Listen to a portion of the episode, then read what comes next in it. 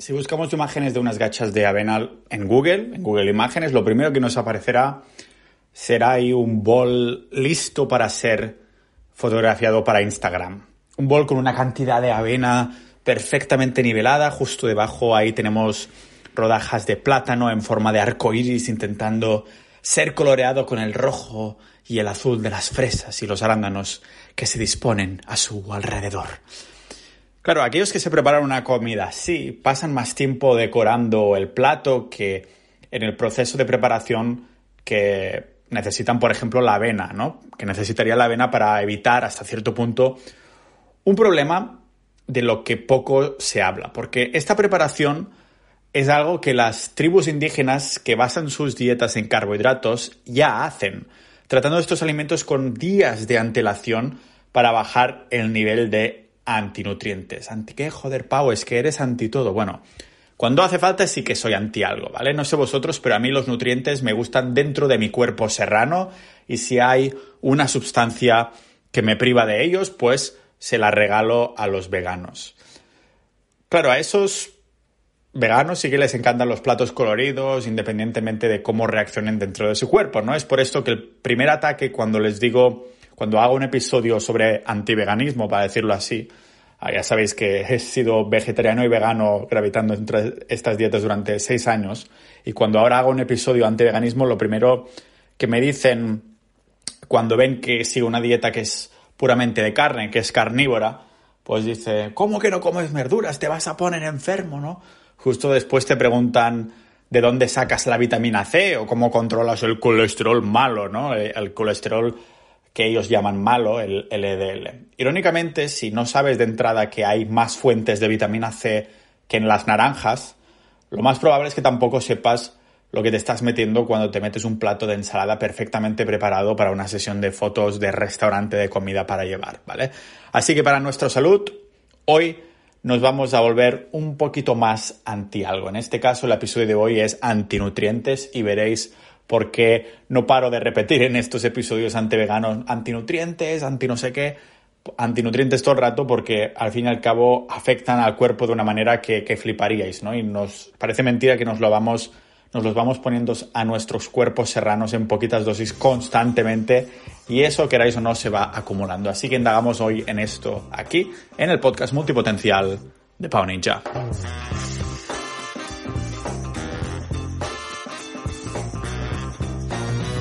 Antes de empezar, como siempre hago, un agradecimiento enorme a los miembros de Sociedad.ninja, la comunidad del podcast, que además es una manera de apoyar estas, estas horas de trabajo que le dedico al podcast y demás, ¿vale? Si queréis apoyar estas horas de investigación, lógicamente recordad de mirar las notas del episodio si queréis ver las fuentes y la transcripción del, del episodio.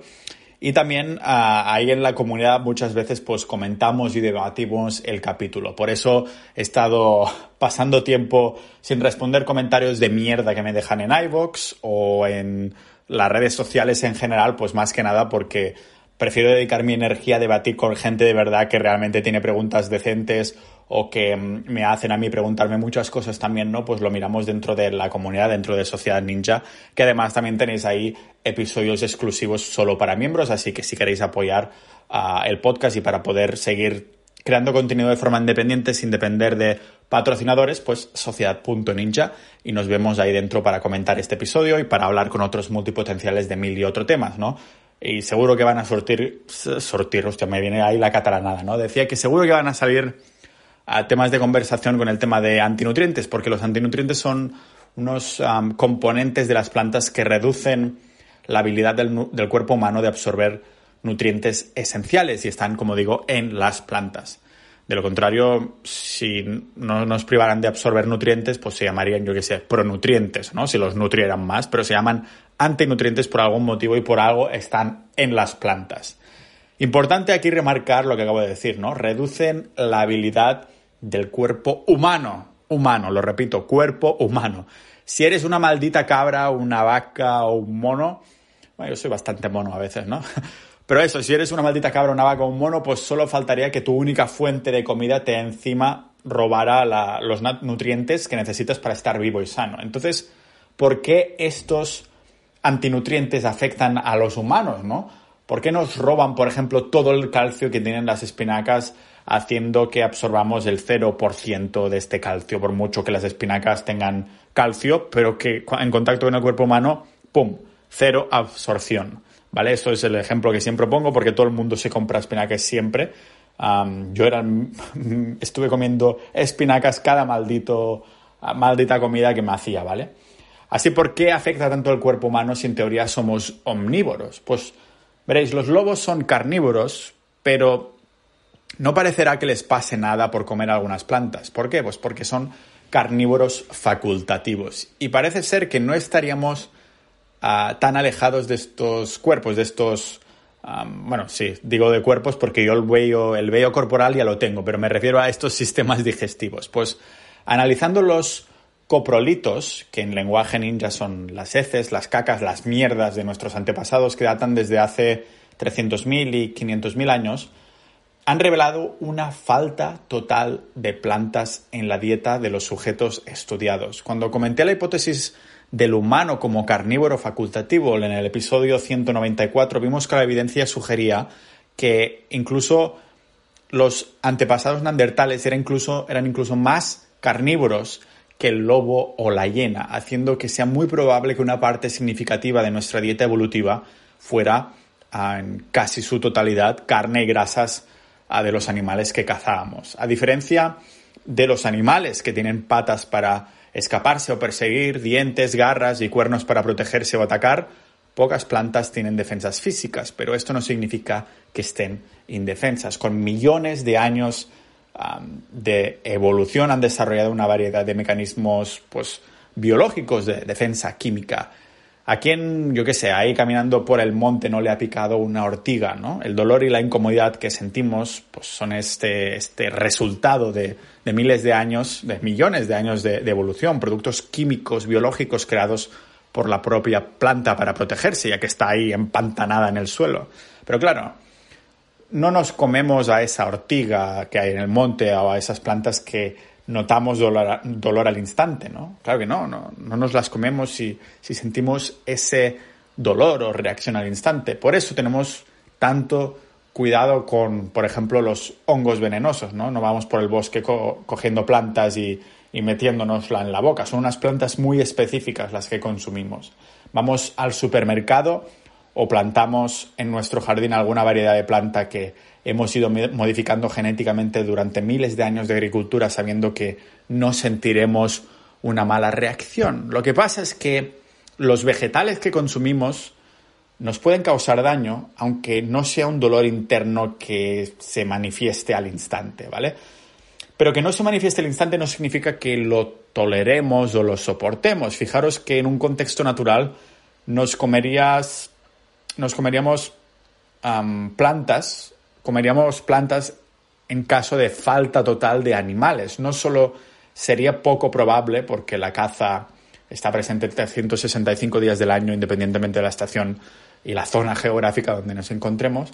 ¿Qué pasa? Pues que al encontrarnos, imaginaros, ¿eh? en un caso hipotético que no hubiera ningún animal, que hubiera poca caza o algo así, que podría pasar, pero es poco probable, intentarías comer plantas, ¿vale? Te encontrarías ahí un arbusto, un árbol, nos comeríamos todo lo que pudiéramos por la falta de comida y notaríamos al instante que eso no es algo que pudiéramos comer. La, lo, lo cagaríamos o nos moriríamos o estaríamos enfermos unos días y el resto de la tribu pues sabría que eso mejor no comerlo y nosotros cuando nos recuperemos tampoco queríamos tocar eso ni con un palo.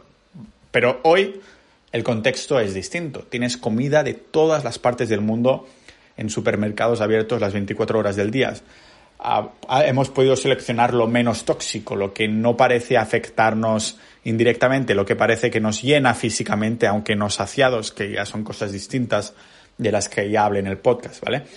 Nos ponemos un poquito de verduras de cada que apenas llega a las 50 calorías y solo porque no nos dé diarrea y ya pensamos que nos sienta bien, pero ¿de verdad nos sienta bien? ¿De verdad las digerimos bien? ¿De verdad nos nutren? ¿Para qué creéis que se inventó el papel de váter? ¿no? Nunca he hecho yo más perfects de, sacar el papel limpio después de, ir al baño desde que me, pasé una dieta carnívora. Es comer así con tantas plantas no es lo suficiente para evitar la absorción de nutrientes de las formas de, fuentes ¿no? que, que, nos metamos, que por desgracia no son animales por las campañas anticarne local de pasto del establishment para poder hacer aún más dinero. Es como esa relación tóxica que sabes que no te, que no te conviene, pero que te metes igualmente. Pasa el tiempo y ¡pum! Lo sabías, pero has seguido con ella, ¿no? Las verduras que nos metemos en todos estos platos llenos de variedad, el color del arco y cosas así, es como un cóctel de sustancias químicas con el que tarde o temprano nuestro cuerpo tiene que lidiar. Y esto dejando en segundo plano incluso los pesticidas, los insecticidas y los fungicidas con los que chorreamos nuestros monocultivos. Estamos hablando de que mm, lo que produce la propia planta, ¿vale? Una enorme cantidad de sustancias químicas tipo pesticidas naturales, proteínas y ácidos que afectan directamente a nuestro sistema digestivo, alterando nuestras hormonas, previniendo la liberación de neurotransmisores críticos y demás. ¿Qué queréis que os diga? Irónicamente tenemos en la boca que las plantas y las frutas son sanas, pero alguien ha mirado la evidencia. Casi todas las enfermedades autoinmunes están asociadas a las comidas vegetales de cierta forma. Claro que hay aquellos que las toleran muy bien y otros que nada de nada, pero no es casualidad que una dieta como la carnívora sea la reina de las dietas de eliminación, porque simplemente no hay plantas y si no hay plantas no hay antinutrientes. Que sí, Pau, que los antinutrientes son malos, pero ¿por qué lo son exactamente y cuáles son? Pues vamos a mirarlos de cerca, ¿no? Empezamos con un antinutriente desconocido por la mayoría, los glicoalcaloides, ¿vale? Los glicoalcaloides, que es un, como un antinutriente que es tan nocivo que incluso se tiene que controlar la cantidad que llevan algunos vegetales que consumimos porque pueden llegar a producir la muerte. Debe ser por esto que, por fin, la Agencia Española de Seguridad Alimentaria y Nutrición, la AESAN, se pronunció por primera vez de forma oficial, aunque no fue hasta el verano de la pandemia, ¿vale? Que sacó ahí un comunicado. Lo que han dicho es que sí que hay riesgos en comer, por ejemplo, patatas y que hay que controlar la producción de glicoalcaloides dentro del producto final, pero que el riesgo de glicoalcaloides en tomates y berenjenas no se ha podido establecer porque aún no se tienen suficientes datos. ¿vale? La administración española ahí en su máximo esplendor, al menos en Estados Unidos, tienen la FDA que controla el contenido de, esto, de este antinutriente en estos alimentos. ¿Y qué nos puede provocar los glicoalcaloides? Como hemos dicho, en casos extremos la muerte incluso, y como siempre en las notas del episodio voy a dejar fuentes y demás, pero su efecto más light no lo queríamos ni regalados porque afecta al sistema nervioso, provoca convulsiones y parálisis, ¿vale? Incluso una dosis baja puede causar efectos de mierda, literalmente, porque aparte de la diarrea también hay náuseas, malabsorción y malestar. Y la mejor manera de inactivar, para decirlo así, una parte, sería cocinando este alimento a más de 170 grados en el horno el problema, como siempre con los antinutrientes, es que no se irán del todo. Bajamos la cantidad, pero no se van del todo. Cuando comía muchos carbohidratos había notado que la patata se me ponía particularmente mal y aunque los glicoalcaloides tendrán su parte de culpa, no creo que sean los únicos ah, antinutrientes porque la patata sale varias veces como ejemplo como una de las, las reinas del antinutriente, ¿vale? Y mira que están buenas las jodidas, pero pero ¿qué quieres que os diga? Estaba equivocado ¿no? en comerla y cuando me, equivoco os lo digo y a veces la cago bien, hasta el fondo. no solo por la diarrea que me provocaban todos estos alimentos vegetales, ¿no? en verdad no tenía diarrea a menudo, pero tenía una mala digestión de la hostia y notaba un montón que no absorbía la comida que, que comía, ¿no? Pero como digo, cuando me equivoco os lo comento, cuando, como cuando seguí estas dietas veganas y veganas durante seis años que hace no tanto tiempo ni un año que dije, ¿sabéis qué? Me he equivocado, no voy a ser más vegano ni vegetariano, ¿vale? Me di cuenta ahí que algo no iba bien. Porque un ejemplo de estas cagadas es que había etiquetado al sulforafano como la sustancia más sana del mundo, después de escuchar mucho a la famosa Ronda Patrick a amar a este compuesto. Pensaba, ¿cómo puede estar equivocada, no? Si esto es inconcebible para mí. Ronda Patrick es una maldita crack de la nutrición y es que lo es, lo es, pero después leí, los papers de, de, otros doctores y me di cuenta de dónde venía la confusión. El sulforafano es una sustancia muy efectiva cuando, por ejemplo, se tiene cáncer o alguna enfermedad letal porque lo que hace es literalmente suicidar a las células, tal cual, ¿vale? El sulforafano se encuentra en las verduras crucíferas que desde pequeños nos dicen que tenemos que incluir en nuestros platos. Rollo col, coliflor, brócoli, rábanos, ah, coles de Bruselas, rúcula, ¿vale? Ah, todas vienen de esa mm, brasica oleracea, que es el ancestro de todas las verduras crucíferas. La mayoría piensa que las crucíferas son buenas para la salud. No sé si es porque es crucífero, suena, yo que sé, a Jesús crucificado o algo así.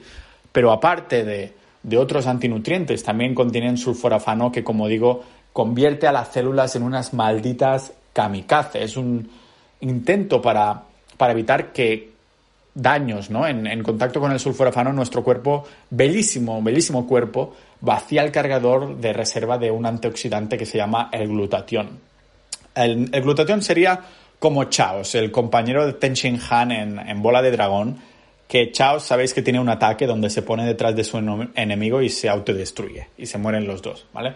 Esto es lo que es el glutatión. Cuando ve al sulforafano, se adjunta y se autodestruye. Lo que sucede, como con toda autodestrucción, es que el bueno también se va a la, mierda y en este caso las reservas de glutatión de nuestro cuerpo se reducen un montón, lo que deja a nuestras otras células mucho más vulnerables sin nada que se autodestruya por ellas. El sulforafano es solo la punta del iceberg en las crucíferas porque también compiten con el yodo, que no es eh, como el viejo verde de Star Wars pero masculinizado, yoda a yodo, sino un mineral que necesitamos. Esta falta de yodo hace que produzcamos menos tiroxina, que, que nos pueda salir, por ejemplo, un hipo, hipotiroidismo de caballo. Nunca sé pronunciar veces esta palabra, ¿vale?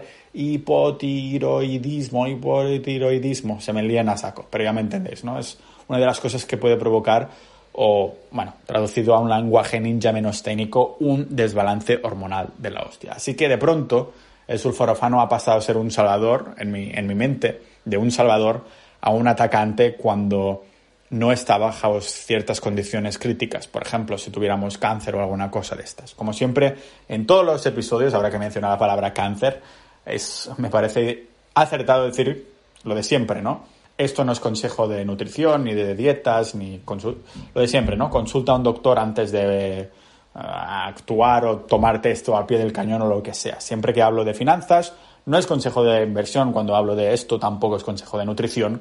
Esto es mi investigación personal y os la muestro como tal, ¿no? Es mis conclusiones, para decirlo así.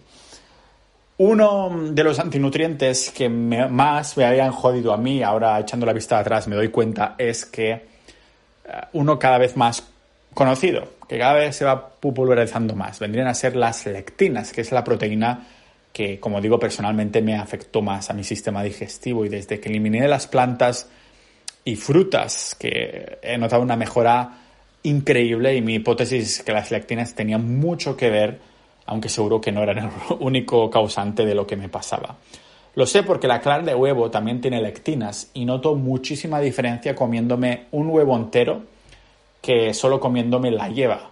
Por eso por eso tiro la clara, ¿no? Solo me estoy comiendo las yemas, que ahí tienes toda la nutrición concentrada.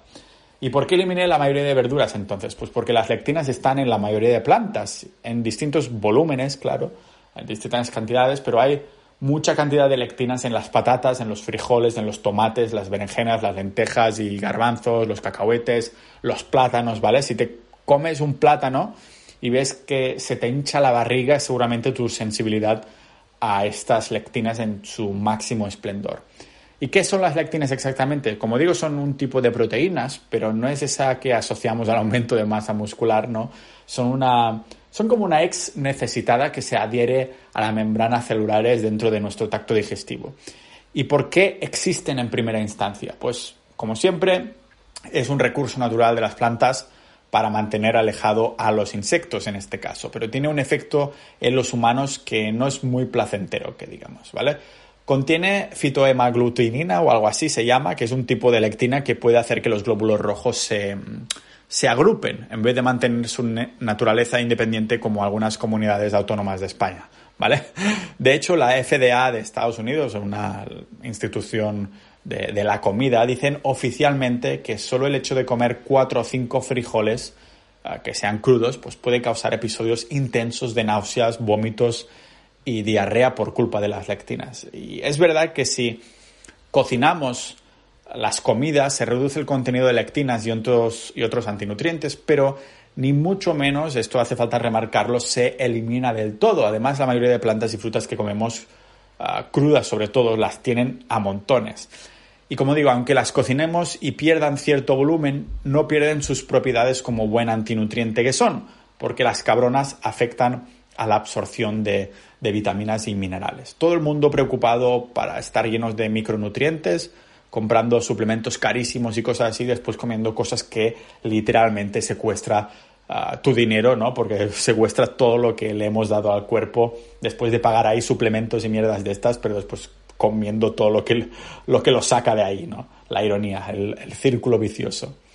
Si la mayoría de plantas contenían lectinas también tienen su propio primo malvado, que serían los oxalatos, presentes en casi todas las verduritas que metemos en nuestros platacos. O sea que son chungos de evitar eh, si comes plantas, lógicamente. ¿Y qué comidas contienen muchos oxalatos? Pues uno ya lo sabéis porque no dejo de repetirlo como, como ejemplo principal, que son las espinacas, pero no es el único que hay volúmenes ingentes de este antinutrientes. Lo tenemos en las nueces, en las almendras, en los anacardos, patatas y batatas, en el té negro, en el chocolate, maldita sea, ¿no? Me acuerdo ahí cuando hacía una dieta cetogénica de alta en grasas, pero ahora la que hago es alta en grasas, pero solo carne, pero también había hecho durante mucho tiempo una dieta cetogénica basada en plantas. No sabéis la de almendras, nueces y frutos secos en general que me metía para llegar a mis calorías diarias, porque encima iba al gimnasio, estaba en volumen y 3.000 calorías me podía meter, ¿vale? Y tiraba siempre de frutos secos para llegar ahí, ¿no? Normal que me llegaran después estos problemas de, de digestión y me hincharon como un maldito glóbulo.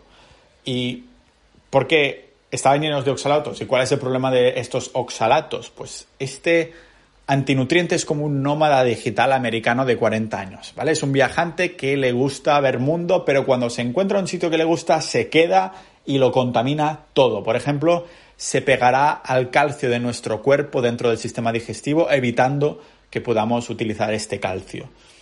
Los que no quieran crear una, base en el calcio, seguirán como viajando hasta los riñones y ahí pondrán fin a su viaje. el problema es que esto puede contribuir al desarrollo de cálculos renales. ¿Qué, Pau? ¿Cálculos renales? No son matemáticos contando renos de Santa Claus, sino las típicas piedras del riñón. Estos son los cálculos renales. Porque sí, se estima que 8 de cada 10 casos de piedras en el riñón consisten en oxalatos. O sea que suerte que decidí no ser vegano nunca más, porque si hubiera seguido comiendo todas esas nueces, creo que estaba a meses vista de sacarme unas buenas piedras. Me han dicho que duelen más que una, que una, que la rotura sentimental con mi ex y se ve que las piedras son solo la punta del iceberg porque aumentan el riesgo de infección renal que puede llevar a, a sepsis, que es una infección mortal, ¿vale? Hablando de esto, de algo que tiene un nombre mortal, es nuestro siguiente antinutriente de, las plantas, que es el ácido, ácido, ácido fítico. Ácido fítico. Este tío nos afecta dramáticamente al zinc, al magnesio, al hierro y el calcio que tenemos en nuestro cuerpo. Nos lo secuestran como si fuera un cartel colombiano y podemos tener todo, todo el hierro y magnesio del mundo que el ácido fítico impedirá que nuestro cuerpo pues, pueda usarlo y nos puede llevar a la anemia, la hipocalcemia y, cosas así. Desgraciadamente está presente en la mayoría también de, vegetales, como tiene que ser, ¿no? Que, consideramos sanos, aunque no los que son de color de verde, sino que se encuentra más en los que son de, de no color verde, ¿vale? Como las nueces, los cereales, las legumbres. Y aquí hasta lo estamos citando por familias y no por el alimento en concreto. Imaginad si hay cantidad, si hay en abundancia. Si lo de unos secuestradores de nutrientes os parece una tontería, yo volvería a hacerlo eh, otro, otra repasada porque ir bajos de, de minerales esenciales, se puede traducir en montones de problemas para la salud serios, muy serios, ¿vale? Depresión, huesos débiles, pérdidas de, de memoria, fatiga, mareos, dificultades para respirar, alta presión, lesiones, dolores, ¿vale? Después tenemos otro antinutriente que mm, tampoco está muy lejos de todos estos síntomas, pero que todos conocemos. Y si todos lo conocemos, eh, no es que sean buenas noticias, porque significa que lo incorporamos en bastantes productos del, supermercado, ¿vale? Se trata de la soja. Sé que muchos estabais pensando en esas leches vegetales que consumís en vez de leche de vaca. Ahora resulta que la leche vegetal de turno tiene aceitas, aceitas, aceites de semilla vegetales incluidos, como siempre, como os mencioné hace unos episodios atrás, en los peores alimentos para nuestra salud. El episodio que se llama La antilista de la compra para ir al Mercadona, ¿vale? Y encima, estas leches mm, son, sí, de un cereal o de un fruto seco, que no solo tienen estos aceites vegetales, sino que encima tienen oxalatos y, lectinas. ¿Qué alternativa nos quedaría a estas leches vegetales? Pues la leche de soja. Pues en verdad no, porque es igual de, de malo. El impacto de la soja es brutal para nuestra salud, en particular en la producción y regulación de hormonas. Un estudio de Harvard en 2007 ya nos decía, ya nos advertía que el recuento de espermatozoides iba disminuyendo a medida que los hombres sujetos del estudio comían una media, una media porción de alimentos de soja cada día. Y esto sin contar lo que acarrea en términos de problemas digestivos, de tiroides, de trastornos reproductivos y problemas cognitivos. Aparte de que afecta la absorción de vitaminas como nuestro, como buen antinutriente que es, la soja es un antinutriente también. Eh, y que bueno, seguramente lo que nos preocuparía más aquí son sus propiedades fitoestrógenas, ¿no? que no son estrógenos directamente, sino que son unos precursores que afectan de una manera similar a los estrógenos a nuestros cuerpos serranos. Hay más antinutrientes que, que posibilidades de que tu ex rompa contigo, así que terminaremos nuestra lista no con más antinutrientes, pero con una categoría de antinutrientes. Imaginaos si hay, ¿vale? Son los fitoquímicos, que también están presentes en la fruta. Dentro de esta categoría nos encontramos, por ejemplo, con los taninos, que son muy presentes en el, están muy presentes en el té, y lo que hacen el té en la bebida, ¿vale?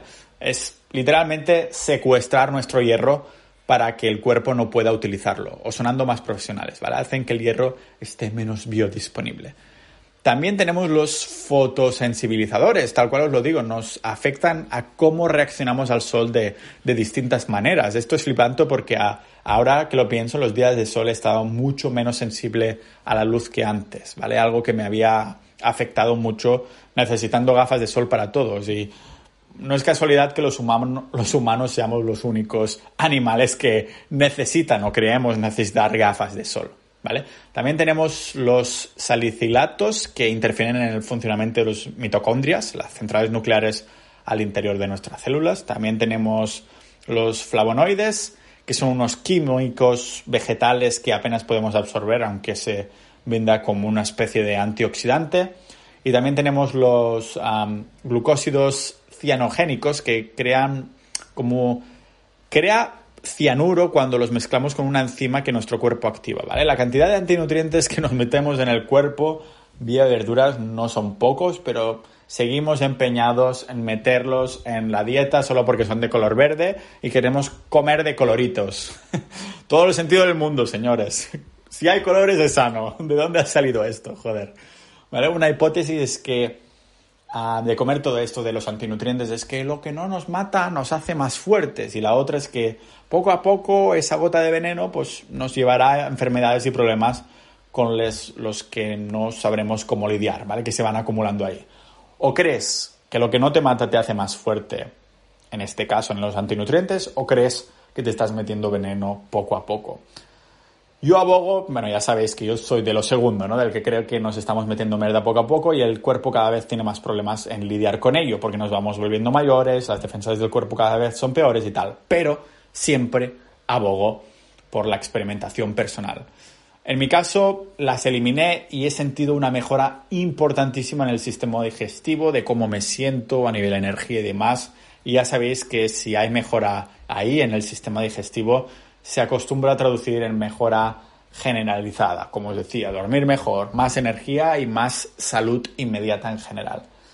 Como siempre, cada uno es responsable de sus propias conclusiones, pero como siempre que hago un episodio y hago referencia precisamente a los antinutrientes, pues ah, me había quedado en el tintero hablar un poquito más específico sobre ellos. Así os podré referir a este episodio si más adelante hago episodios de, de la dieta carnívora sobre salud referente a los antinutrientes. Entonces, la pregunta es de esta, ¿no? Si comer el animal de la nariz a la cola, distintas partes, el otro día comí cerebro buenísimo, muy cremoso, lleno de, de colesterol bueno y malo, que es siempre bueno, de DHA, que es la fuente de animal terrestre, la única fuente de animal terrestre con DHA, que va genial para el cerebro, buenísimo el cerebro. Y corazón, también he probado lengua, si comemos todas estas partes, estamos llenos de todos los minerales, de todos los micronutrientes, absolutamente todo. La pregunta es, si las plantas tienen muchísimo menos de esto, en menor cantidad o más cantidad, pero menos biodisponible, y encima nos envenenan poco a poco con estos antinutrientes que nos secuestran los minerales y nos hacen empeorar las funciones del cuerpo, ¿para qué estamos comiendo plantas? Yo ya os lo digo, de vez en cuando como fruta de temporada que me tengo muchas ganas y hoy un día pues que me como bastante fruta y eso me parece muchísimo más natural que comer unas mm, naranjas o lo que sea ahí una estación que no toca de unas naranjas de no sé cuántos mil kilómetros o algo así, ¿vale? A eso me estoy refiriendo. Entonces, ¿para qué necesitamos las plantas si las plantas tienen todos estos antinutrientes? Sea como sea, gracias por escuchar hasta aquí. Si queréis dar soporte al podcast, ya sabéis, y a todas estas horas de investigación, podéis ir a sociedad.ninja. Tenemos una comunidad maravillosa donde debatimos los episodios. También tenéis ahí episodios exclusivos que acostumbran a ser el 90% de las veces es con invitados. Así que nos vemos en Sociedad Ninja y también en el próximo episodio de este podcast multipotencial de Pau Ninja.